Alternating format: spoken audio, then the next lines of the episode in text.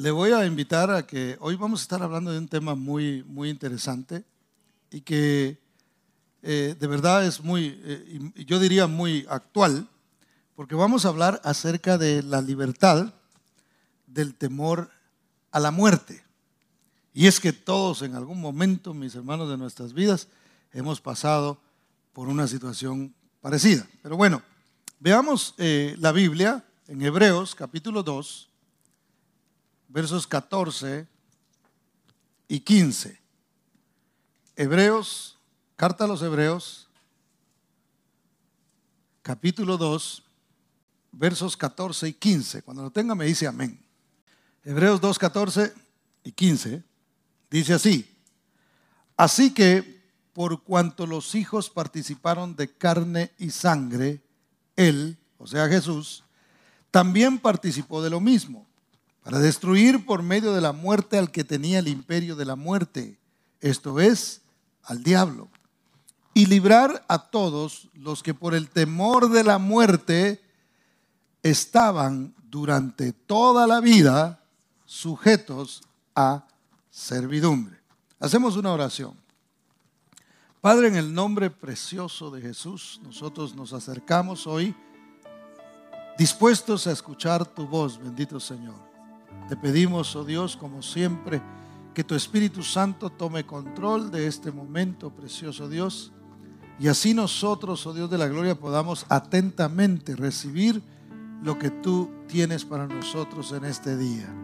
Padre, en el nombre de Jesús, nosotros nos humillamos delante de ti, precioso Dios, de tu poderosa mano, para que tú nos hables y nos guíes, precioso Dios, a través de lo que tú has establecido en tu palabra. Gracias, precioso Dios, por la oportunidad que nos das de escucharte, de ser guiados por tu Espíritu, bendito Dios, a través de tu palabra bendita. En el nombre de Jesús. Amén y amén. Cuando yo tenía unos 14 años, y creo que en alguna oportunidad conté esto, eh, yo estuve, eh, eh, me recuerdo que de pequeño a mí me gustaban mucho los relojes. Me apasionaban los relojes, hermano, yo. Y lo peor que no tenía, porque cuando uno lo apasiona, le apasiona y tiene con qué comprar, compra un montón, ¿no? Pero yo de niño me gustaban, me atraían tanto los relojes que yo agarraba un lapicero y empezaba así a, dibujarme. ¿Alguien se dibujó un reloj en la mano alguna vez? Ah, tengo varios acá.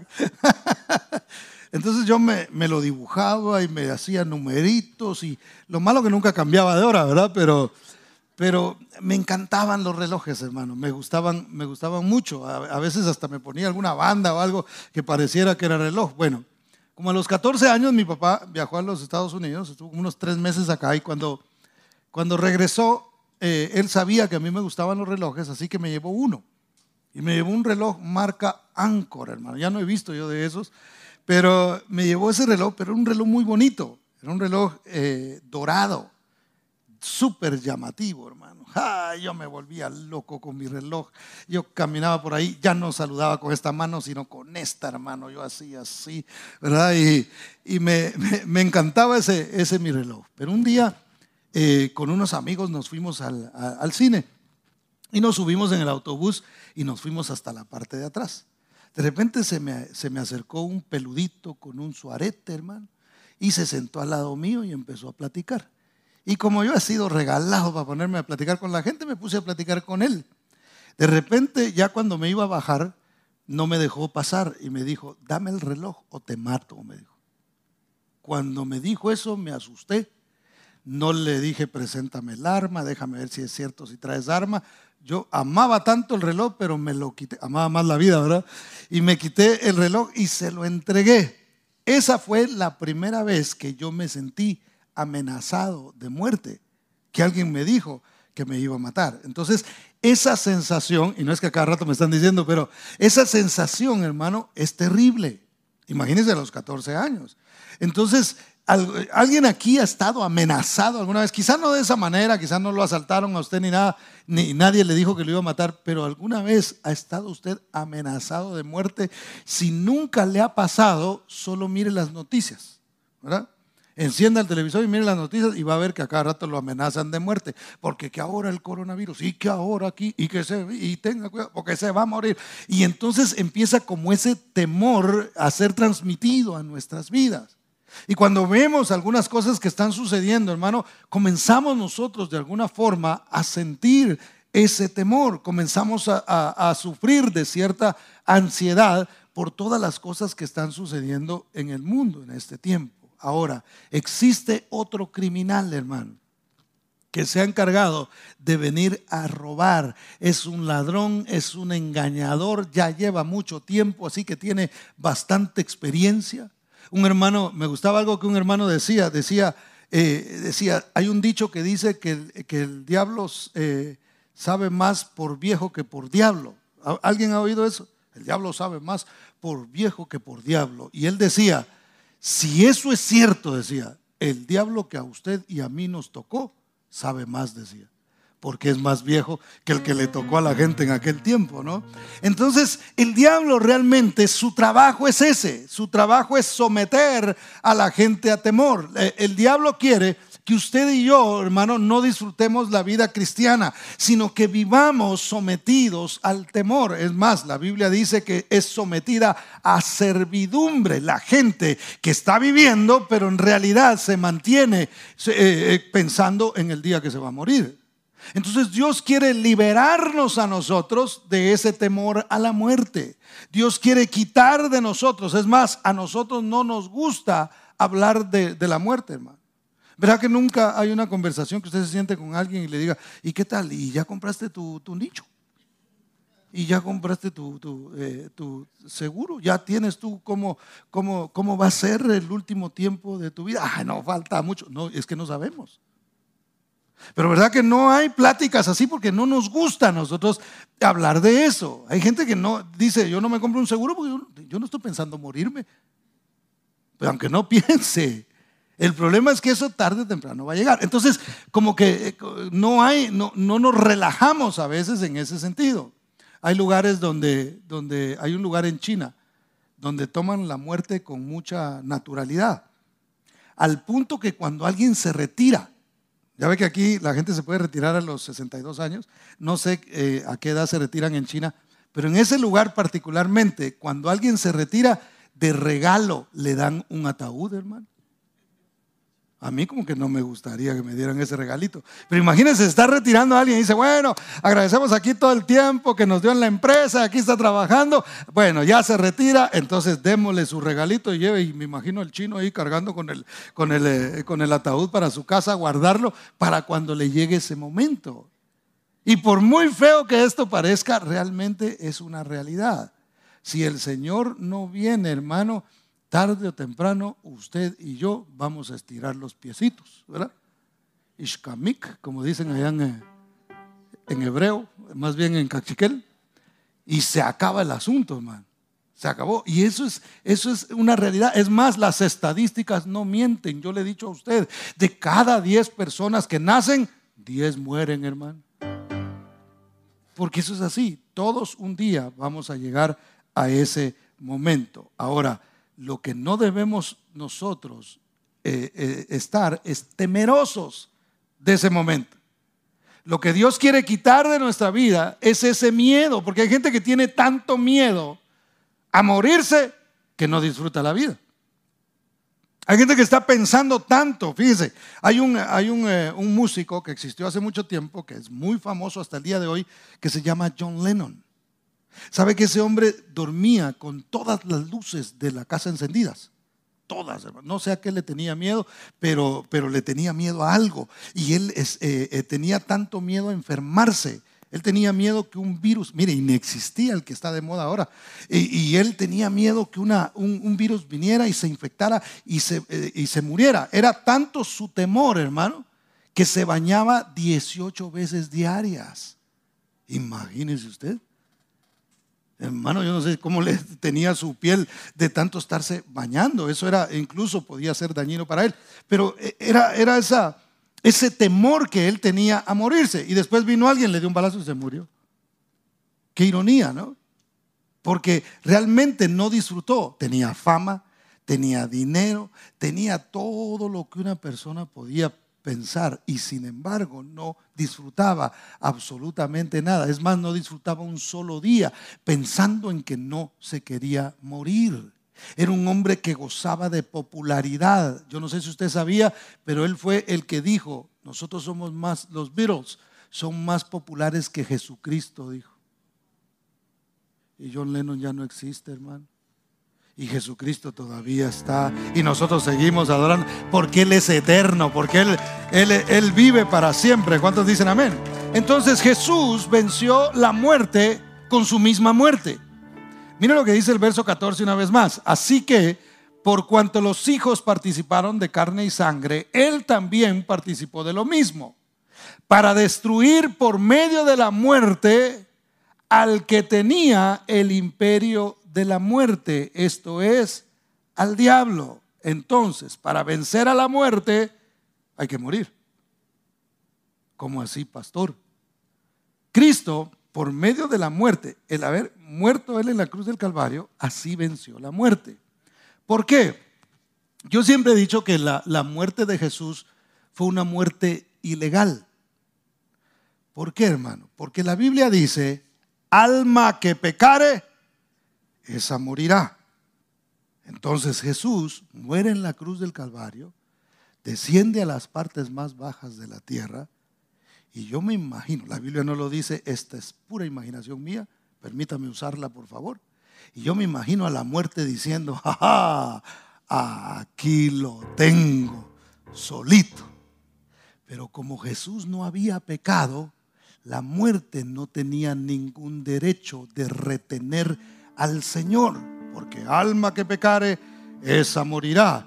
Pero como el alma de mi Señor nunca pecó, hermano. Entonces el Señor lo que dijo es, yo aquí a lo que vengo es a quitar las llaves del infierno y a quitar las llaves de la muerte. Ahora las voy a tener yo porque yo he vencido a la muerte y todo aquel que crea en mí. Esa es la mala noticia para ustedes, que no solamente no me van a poder retener a mí, sino que todo aquel que crea en mí va a vivir. Ustedes no tendrán ningún una potestad sobre aquellos que pongan su confianza en mí. Así como yo vivo, también van a vivir los que me sigan, hermanos. Esa es una buena noticia.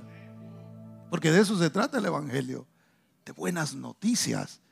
Y esa es la buena noticia. Por eso es que yo a la muerte no le tengo miedo, hermano. Y mire, tenerle miedo a la muerte no es, no es que uno sea así como que, ja, ya, yo, que, que, que vamos a andar diciendo, y qué coronavirus, ni qué nada. Le contaba a los hermanos en la mañana que yo bromeo mucho con una hermana mía en Guatemala. Le digo, ¿qué? Coronavirus, ni qué nada. A mí el coronavirus me hace los mandados y se queda con el cambio, le digo yo. Ya me regaña no, tenés que tener cuidado y empieza ahí a, pero ya luego le nombre, estoy bromeando. Yo sé que todo esto es así. Ahora, no se trata de ser temerario. No se trata de, ah, yo no le tengo miedo a la muerte, yo me voy a tirar allá del gran cañón en una de esas cosas que parecen, ¿ha visto una que parece Batman la gente que, que vuelan? Bonito verlo, hermano, pero yo la verdad no le quiero probar. Ya cuando el Señor me glorifique el cuerpo y yo tenga la habilidad de hacer eso, entonces lo voy a hacer. Mientras tanto, que lo hagan ellos y yo lo veo por la televisión. Porque para mí eso es ser suicida, ¿verdad? Entonces eso no es no tenerle miedo a la muerte, sino ser suicida. Esa es otra cosa. Y si usted lo ha hecho, gloria a Dios, me invita y yo lo grabo desde abajo, ¿verdad? Y lo veo y oro por usted para que todo le salga bien. Entonces no se trata realmente de eso, sino se trata de vivir la vida en paz, con gozo, aún con todo esto que está pasando levantar las manos y decir, yo me gozo en el Señor, yo adoro al Señor, yo no vengo a la iglesia pensando a ver, ¿y la desinfectaron? ¿Y será que va a haber suficiente gel en la iglesia, hermano? ¿Y será que van a limpiar? ¿Y será que esa silla, mm, esa silla se mira así como, eh, como que no, no, no la desinfectaron? Hermano, eso es lo que Dios quiere quitar de nosotros. Y mire, y aquí limpiamos, eh, le cuento. Y tenemos también por si no la vio, ahí estaba a un ladito. Entonces no, no, no es eso, sino que nosotros venimos contentos. Hay que usar gel, bueno, usamos gel, nos lavamos las manos. Hay que usar mascarilla, sí, nos la ponemos, pero aquí a la hora de adorar nos la quitamos un poquito, ¿verdad? Porque cuesta un poco. Pero, pero venimos y exaltamos al Señor con libertad, pensando y sabiendo que estamos con el Señor y caminamos con Él. Y cuando estamos con Él estamos protegidos y pasará lo que Dios quiera que pase, pero nosotros gozaremos el momento siempre. ¿Cuántos dan gloria al nombre del Señor? Porque imagínense que, yo venga aquí a la iglesia y esté así como a todos sospechosos. Ese hermano tiene, no sé, algo. Eh, eso es lo que Dios quiere quitar. Y estoy hablando de la iglesia, pero así podemos, porque andamos, no solamente viene a la iglesia, nosotros vamos a un montón de lugares y tenemos que estar ahí, con precaución, obviamente, pero siempre confiando y gozándonos y disfrutando este momento, hermano.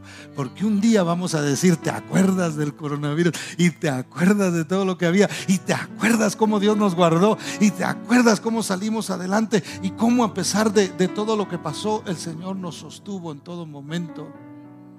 Eso es lo que Dios está buscando. En cambio, el enemigo lo que quiere es traernos a nosotros en esclavitud, hermano. El diablo lo que quiere es que usted se mantenga con miedo, con temor. Ahora, vamos a ver un pasaje de la Biblia en el que Jesús se enfrenta a la muerte cara a cara. Y no es en su crucifixión, sino con alguien que había muerto. Y el Señor siempre sus encuentros, hermano, fueron intencionales. Jesús no vino a la tierra y dijo, bueno, vamos a ver qué pasa. Vamos a ver cómo sale el asunto. Vamos a predicar a ver si alguien se convierte. Vamos, vamos a ver si de repente me encuentro por ahí con algo y hago un milagro. No, el Señor sabe lo que está haciendo. Dios no tira así a ver qué pasa. Dios tiene un propósito en cada circunstancia, en cada situación y para todo lo que Él hace. Usted no se encontró con Jesús por casualidad.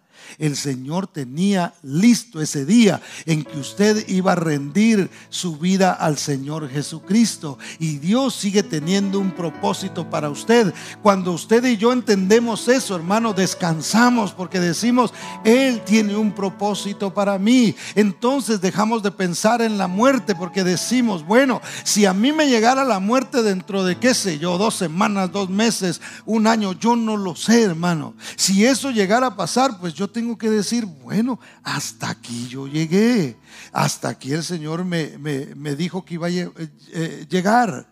Pero si yo entiendo que Dios tiene un propósito, entonces digo, yo no me voy a morir todavía. ¿Por qué? Porque Dios no ha cumplido su propósito en mí. Y lo que Él tenga preparado, Él lo va a cumplir. Lo que Él ha dicho que va a suceder, eso va a suceder. A Dios no lo atemorizan las emergencias, hermano. ¿Y ahora qué hago? ¿Y ahora cómo resuelvo esto? Él tiene todo bajo control. Dios por eso no padece de los nervios, hermano. Ni padece de ansiedad. ¿Sabe que Jesús no, no, no era ansioso? No, no padecía de ansiedad él. Él nunca, eh, busquen la Biblia, no encuentra ninguno. Ay, discípulos, ¿qué hacemos? ¿Cuántas gentes dijiste que habían? Cinco mil. ¿Y cómo les vamos a dar de comer? Los, los discípulos sí hacían eso, pero él no. ¿Se acuerda de Lázaro? Se enfermó Lázaro. Ay, y, Lázaro le mandaban textos, telegramas de todo lo que había en aquel tiempo, hermano. Le escribían señales de humo. Yo no sé qué hacían. Se, está enfermo Lázaro y no vemos a Jesús. Ay, mi muchachito, ese es el que yo quiero, porque sí lo quería, era su amigo. Y se tardó un montón. ¿Para qué? Para irlo a resucitar. Él ya sabía que Lázaro iba a salir de la tumba. Entonces no se preocupó.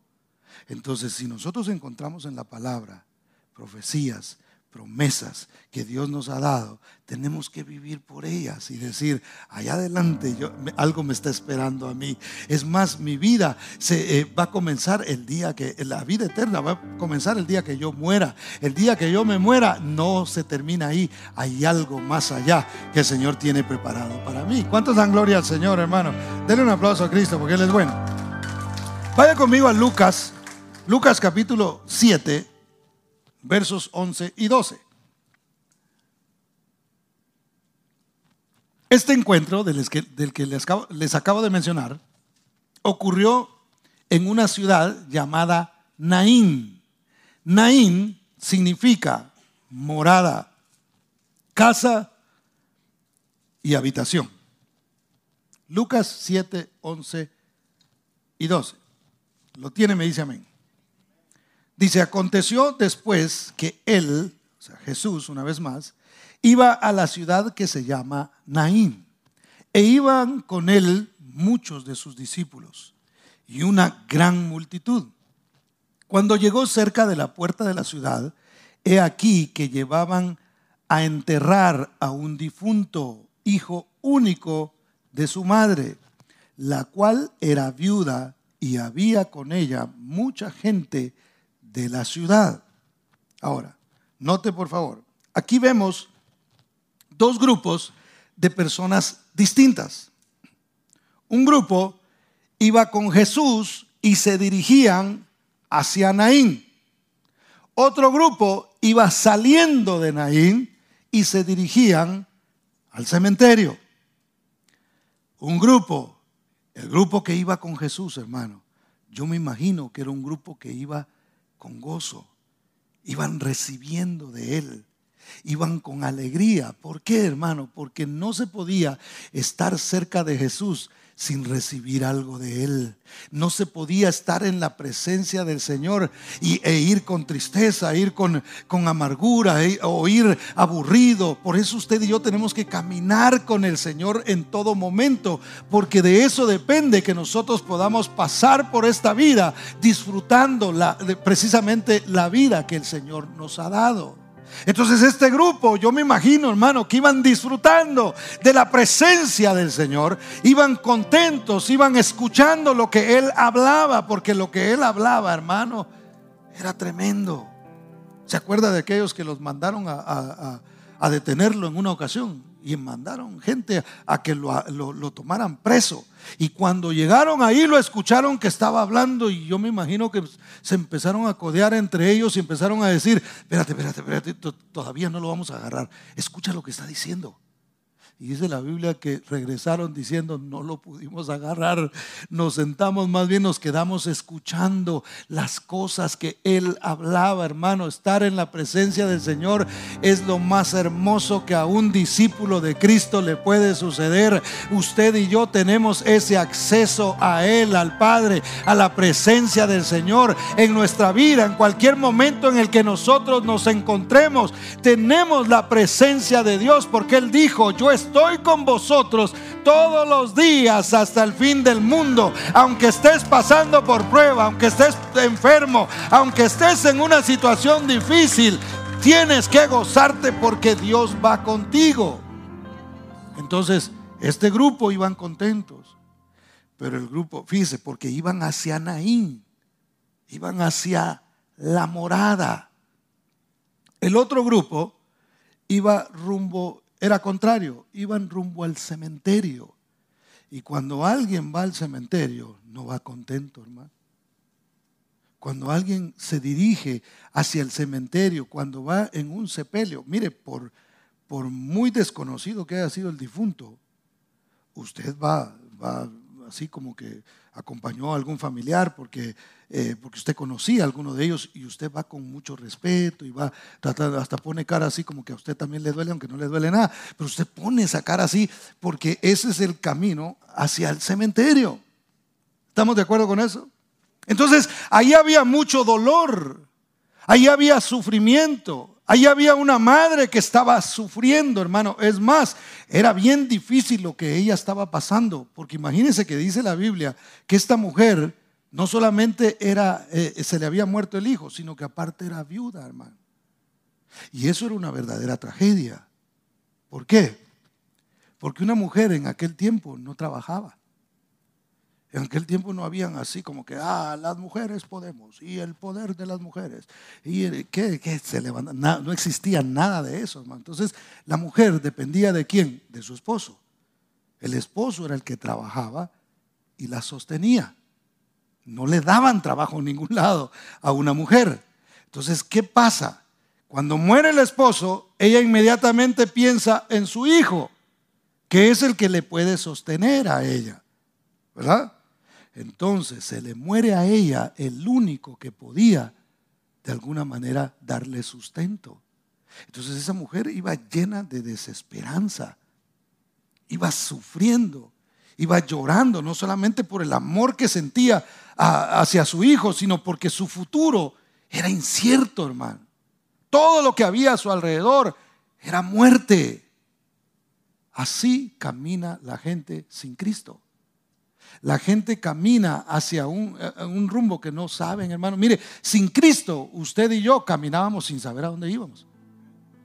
Es más, yo no sé si alguno aquí fue como de aquellos que decían, ah, si la vida solo es una, hombre, hay que vivirla. De todas maneras, muerto el perro, se acabó la rabia. Y cuando yo me muera ahí voy a la tumba. No saben que también existe, si existe la vida eterna, existe la muerte eterna también. Entonces hay gente que dice, ah, yo cuando llegue a la tumba ahí se acabó todo, que me, que me canten los mariachis y que venga la banda y, y, ahí se acabó todo, que me hagan fiesta y de vez en cuando vayan allá a tocarme. Y ese es otro tema, ¿verdad? Pero, pero hermano, así vive la gente. Y la gente camina hoy día llena de desesperanza. ¿Sabe que nosotros qué bueno que estamos aquí? Qué bueno que adoramos a Dios. Qué bueno que tenemos fe y tenemos esperanza en el Señor. Pero hay gente que no tiene esto, hermano. Hay gente que hoy está sufriendo mucho. Porque lo único que, tiene es el camino hacia el cementerio. Yo aquí voy a ver si, si no me toca a mí también. Y eso es lo único que hay.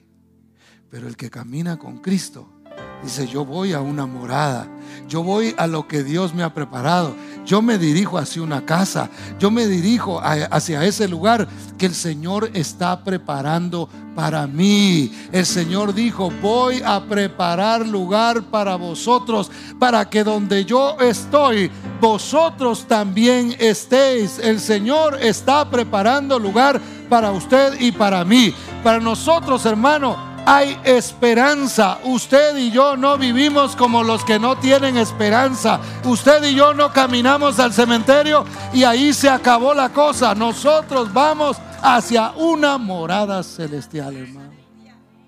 Hacia la vida eterna. Pero si yo sé que yo tengo la vida eterna, yo tengo que vivir de esa manera, hermano. Porque yo puedo elegir caminar con Cristo, pero imagínense qué contrariedad, hermano caminar con Jesús y, parece que va para el cementerio. Entonces camina, aquí voy hacia la, hacia la morada, morada iba a decir yo, morada celestial, hermano, pero aquí sufriendo porque sufrir me tocó en esta vida.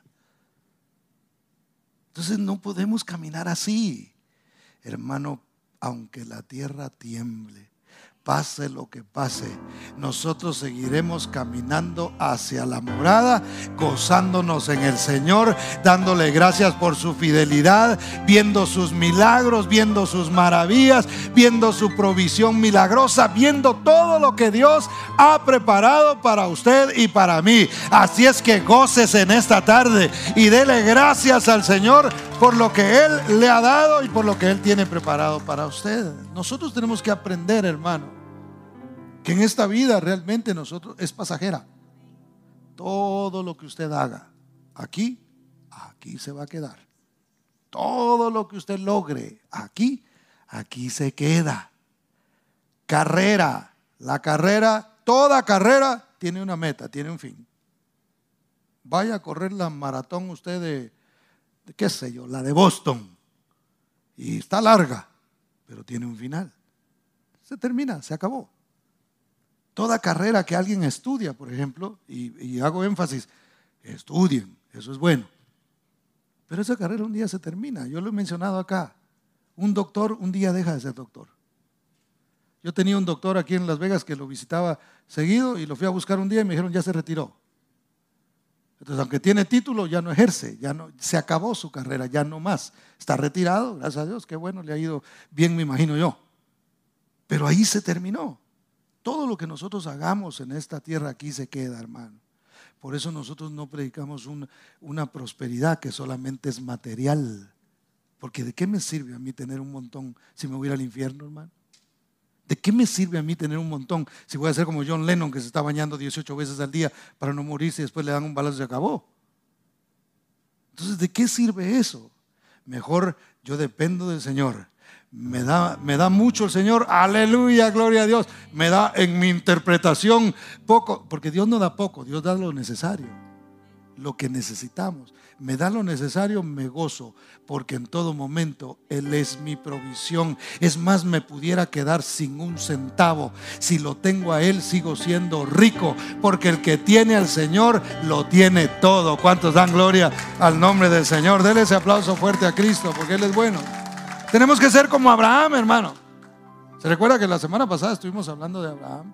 Tenemos que tener la fe de Él. Miren lo que dice Hebreos capítulo 11, versos 9 y 10. Se lo leo yo. Dice, por la fe, Abraham habitó como extranjero en la tierra prometida, como en tierra ajena, morando en tiendas con Isaac y Jacob, coherederos de la misma promesa, porque esperaba la ciudad que tiene fundamentos, cuyo arquitecto y constructor es Dios. Mire, y a mí me llama mucho la atención la vida de, Abraham y tanto que tenemos que aprender de él, porque a él se le, se le prometió una tierra. Ahora la pregunta es, ¿llegó Abraham a la tierra prometida? Sí, el que no llegó fue Moisés, pero Abraham sí llegó. Pero dice la Biblia que ahí, en ese lugar, habitó con Isaac y con la descendencia en tiendas, hermano. O sea, él no dijo, ah, bueno, y aquí, ah, aquí me queda bien la piscina, y aquí me queda muy bien él. Él no, no se puso ahí a diseñar la casa, hermano. Ahora, yo no estoy diciendo que eso sea malo, eh, no estoy hablando de eso. Lo que estoy diciendo es, él habitó, él dijo, esta es la tierra prometida. Esto es lo que Dios me prometió a mí. Pero después de eso, Dios le había dicho, pero mira, no pongas tu mirada acá en esto. Por lo menos él lo logró entender. Yo no sé cómo llegó ese conocimiento a él. Pero aquí lo que la Biblia me dice es que él cuando llegó a la tierra dijo, yo soy extranjero aquí. Yo soy peregrino, estoy de paso. El Señor me entregó esta tierra, me bendijo con este terreno, me bendijo, aquí va a vivir, aquí va a habitar mi descendencia. Pero yo no pongo mi mirada en las cosas que están aquí, pongo mi mirada en una ciudad que está más allá. Pongo mi mirada no en una Naín de acá, sino la Naín que está más allá. La ciudad cuyo arquitecto es Dios mismo, no es mi diseño, es mi sueño, no es mi visión, es la visión que Dios tiene para mí y lo que Él tiene destinado para mi vida. Yo veo más allá. Aunque Él no, no, entró junto con el pueblo a disfrutar la tierra, Él se habitó ahí. Y cuando Él habitó ahí, no crea que era donde, donde fluía leche y miel. ¿eh? Porque eso fue después, eso cuando el pueblo entró, entonces ya habían ahí frutos grandes y, un montón de cosas. Dios había prosperado esa tierra, pero cuando Abraham llegó, un desierto, hermano, empezó a ver y, yo me lo imagino diciendo, esta es la tierra prometida. Pero como su mirada estaba puesta más allá, dijo, lo que Dios dijo que iba a hacer con esta tierra, lo va a hacer. Si Él dijo que aquí yo sería bendecido, aquí yo voy a ser bendecido. Si Él dijo que aquí va a fluir leche y miel, aquí va a fluir leche y miel, aquí va a suceder. Pero igual sigo teniendo mi mirada en lo que está más allá. Así, hermano, uno camina tranquilo. Que se perdió tal cosa. Ah, ¿eh? Jehová dio, Jehová quitó. Sea el nombre de Jehová bendito. Hoy tengo, le doy gracias, a Dios, mañana me falta y le pido al Señor que sea Él supliendo y se acabó. Descanso, camino y voy rumbo a Naín, gozándome con el Señor y oyendo las palabras maravillosas que Él todos los días tiene para mí de fe, de esperanza, de fortaleza en cualquier circunstancia que yo tenga que pasar. Yo pensé que usted le iba a dar gusto eso. Dele un aplauso fuerte al Señor porque Él es bueno. Tener este entendimiento, hermano, es como entrar en una competencia donde ya la medalla es nuestra. Es como eh, cursar una carrera sabiendo que el título está ahí. Yo no sé si, si en alguna ocasión le pasó a usted o lo vio en alguien, ¿verdad? Yo le soy honesto, a mí nunca me pasó. Yo sé que yo me veo así como con cara de que fui un estudiante que, que puras A sacaba, ¿verdad? En primera no existían las A. Allá existían los números. pero yo estudié así como, eh, eh, eh, me gustaba estudiar, pero, pero como que era bueno para estudiar bajo presión. Y como sí teníamos alguien que nos presionaba, hermano, Mi papá, si yo faltaba a la, escuela un día, hermanos, era la Tercera Guerra Mundial y la abominación desoladora. Entonces, pero, pero quizá en alguna ocasión vio usted gente que acumulaba tanto puntaje en el año que le decían, mira, si tú quieres hacer el examen, está bien, pero ven y hazlo nada más como trámite, ya tú pasaste el grado, ¿verdad? ¿A alguien le pasó? Ah, qué bueno, gloria a Dios. Ah, también. Ahí me dicen, ¿cómo dicen? Ay, Al final nos tomamos una foto, digo que... pero, pero verdad que eso, eso sucedía. Entonces ya, ya, ya iban como por trámite. Decían, bueno, yo, pero yo ya sé voy a pasar esta prueba, voy a pasar este examen, pero realmente yo ya gané el grado. Esa es la vida cristiana nuestra, hermano. Fíjese, ¿por qué? No es porque nosotros hayamos ganado la, la batalla, sino porque alguien la ganó por nosotros. Porque Cristo Jesús venció en la cruz del Calvario y nos hizo a nosotros más que vencedores. Nosotros caminamos esta, esta, esta carrera, hermano, la pasamos. Estamos pasando las pruebas sabiendo que ya ganamos. Ya ganamos no por nosotros, sino por lo que Cristo hizo en la cruz del Calvario. Y eso nos llena a nosotros de paz. Y eso es lo que nos permite adorar a Dios. Eso es lo que nos permite a nosotros gozarnos y disfrutar y reír irnos en medio de todo este problema o de cualquier problema que a nosotros nos pase. Eso es lo que Cristo hizo en nuestras vidas, hermano. El Señor dijo en Juan 14, 1 y 2, se lo leo yo, dice, no se turbe vuestro corazón, creéis en Dios, creed también en mí. En la casa de mi Padre muchas moradas hay. Si así no fuera, yo os lo hubiera dicho Voy pues a preparar lugar para vosotros. El Señor está preparando ese lugar. ¿En qué grupo vamos nosotros, hermano? Por supuesto, si somos cristianos, vamos caminando con Cristo. Pero ¿cuál es nuestra actitud mientras nos dirigimos a Naín, a la morada celestial?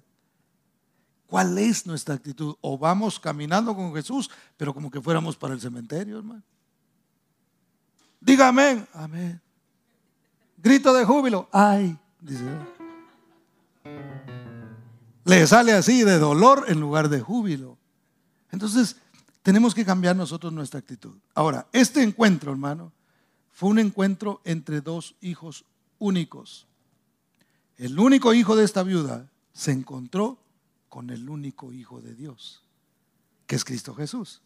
Ah, pero yo también soy hijo de Dios. Sí, ahora nosotros somos hijos de Dios, pero porque hemos creído en Cristo. Antes de eso, nada, hermano. Es más, la Biblia dice que nosotros no éramos ni siquiera pueblo, mucho menos familia, ¿verdad? Pero ahora por medio de Cristo Jesús nosotros somos hijos, pero porque nos encontramos con el único Hijo de Dios. ¿Cuántos dicen amén? Entonces, todos los sabios y líderes, hermano, de las religiones, sus misiones han terminado con la muerte. Todos.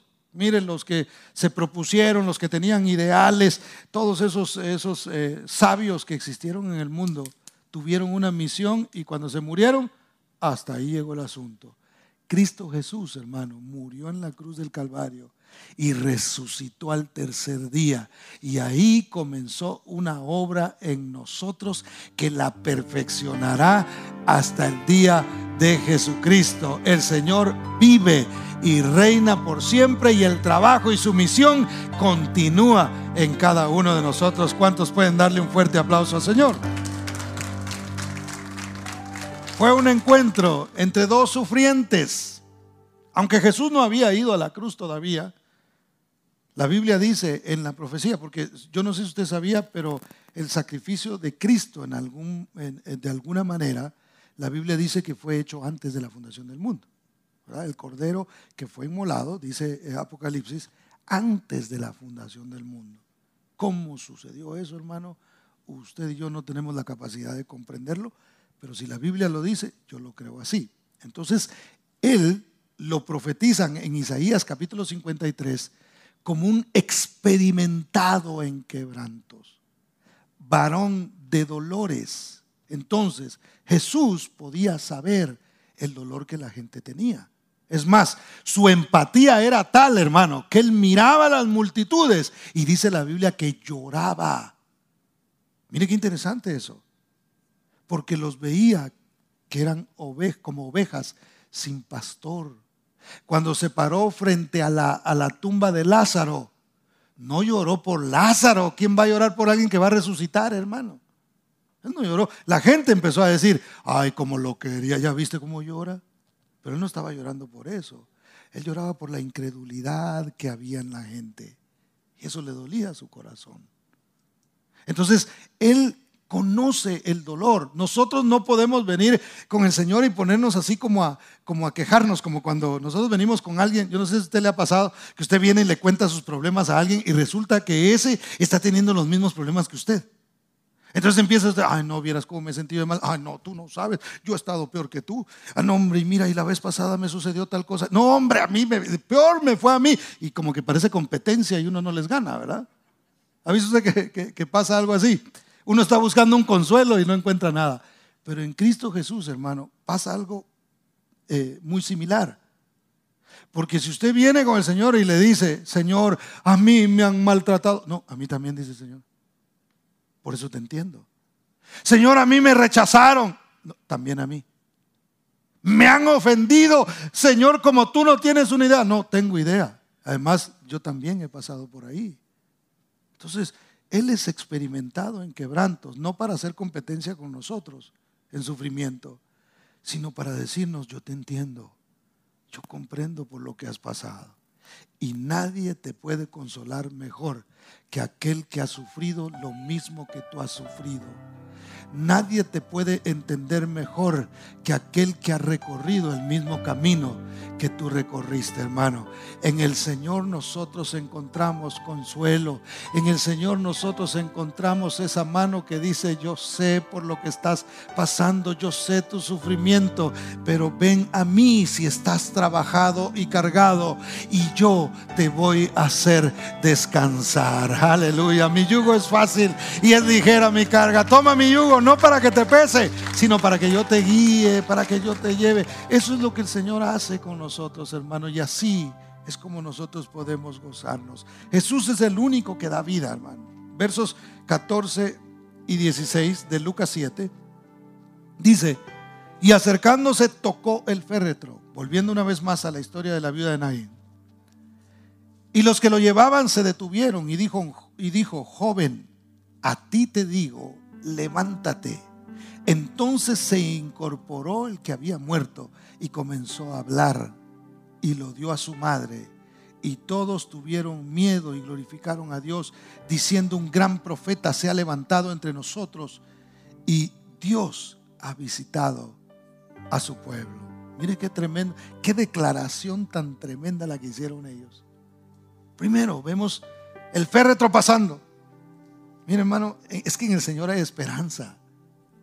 E, en el mundo se escucha, ya solo la muerte no tiene solución. En el Señor sí, sí tiene solución la muerte.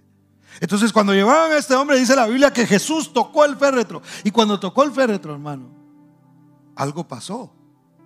Porque si yo, si alguien va en un entierro y yo de repente toco el féretro, la gente dice, bueno, lo tocó en respeto, no sé, algo le, llamó la atención la, la, caja, algo pasó.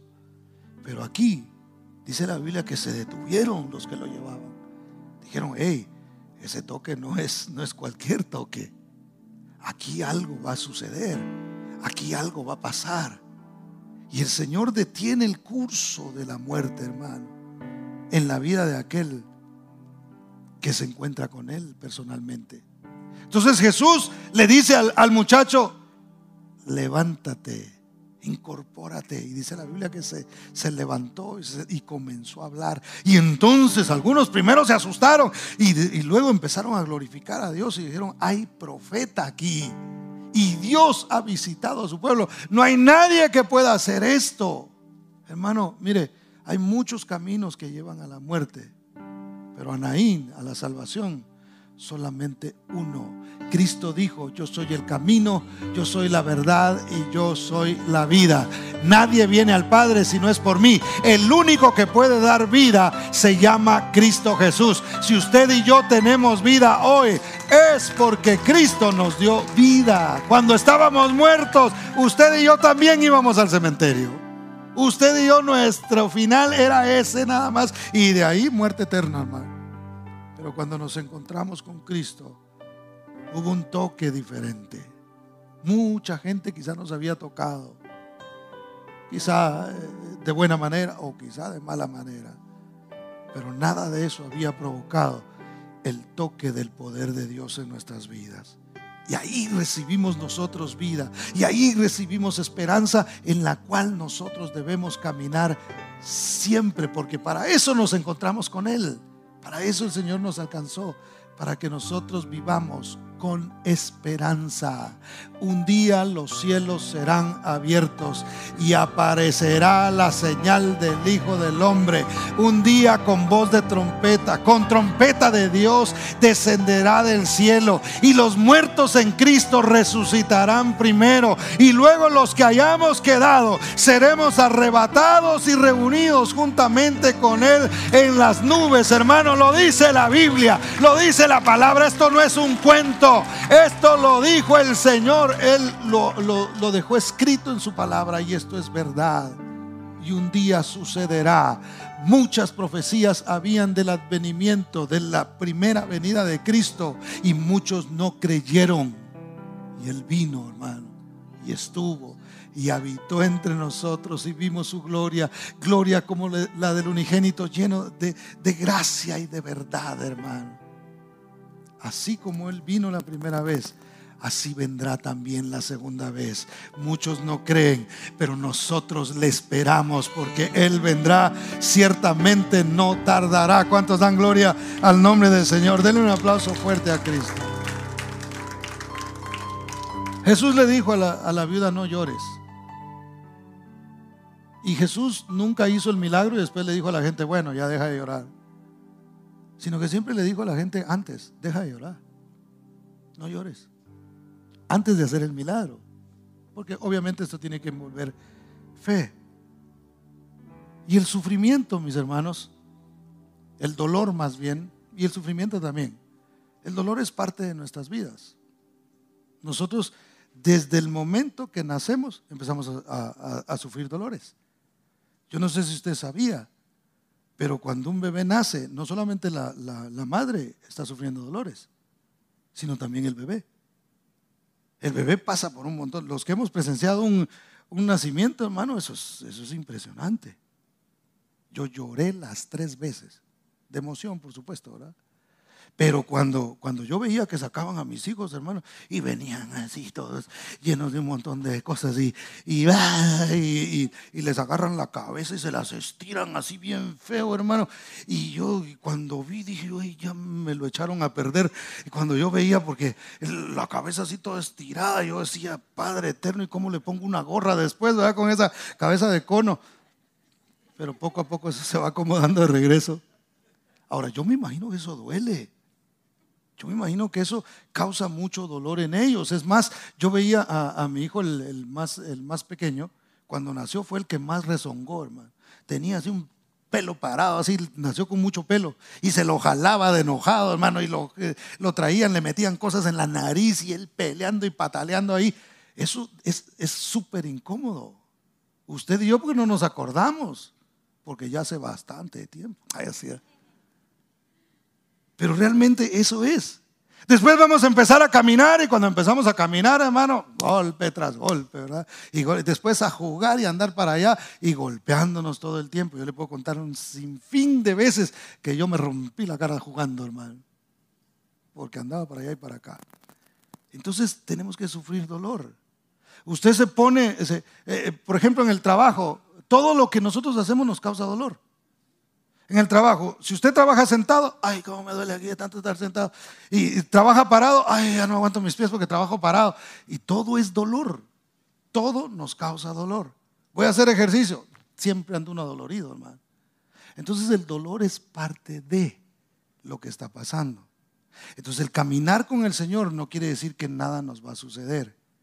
Caminar con el Señor es que yo voy apegado a Cristo Jesús. Sí, a veces me duele un pie, a veces me duele la espalda, a veces me duele una mano, a veces estoy dolido emocionalmente, a veces me, van a hacer algo que no me guste, pero yo voy ahí, pero como voy con Cristo, entonces el Señor va diciéndome, tranquilo que yo soy, si te duele algo, yo soy tu sanador. Y tal vez voy caminando y digo, aquí donde voy caminando, Señor, ahora me falta para tal cosa, no te preocupes que yo soy tu provisión.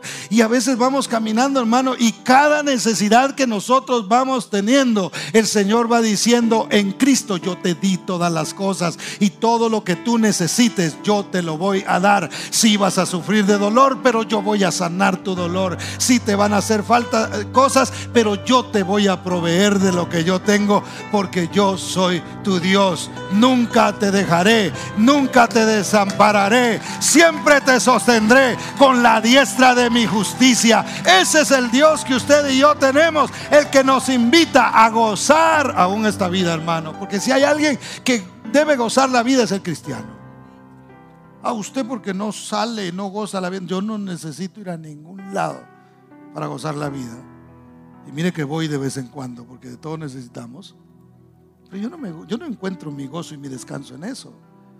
Yo lo encuentro en la esperanza que el Señor me da. Estamos pasando por situaciones difíciles en el mundo, pero el Señor ha vencido al mundo. Y Él llena nuestras vidas de esperanza. Y la esperanza me trae gozo, me trae tranquilidad. Yo no sé qué, desafíos hay en el camino hacia Naín, hermano, hacia la morada. Yo no sé. Lo que sí sé es que alguien me dio una promesa y me dijo, voy a estar contigo todos los días hasta el fin del mundo. Pases por lo que pases, yo estaré contigo. Fuego, agua, todo lo que tengas que pasar, ahí voy a estar presente. Esa es la mejor promesa que usted y yo pudimos haber recibido. La presencia del Todopoderoso en nuestras vidas. Dele un aplauso fuerte al Señor porque Él es maravilloso, porque Él es bueno. Póngase de pie, por favor.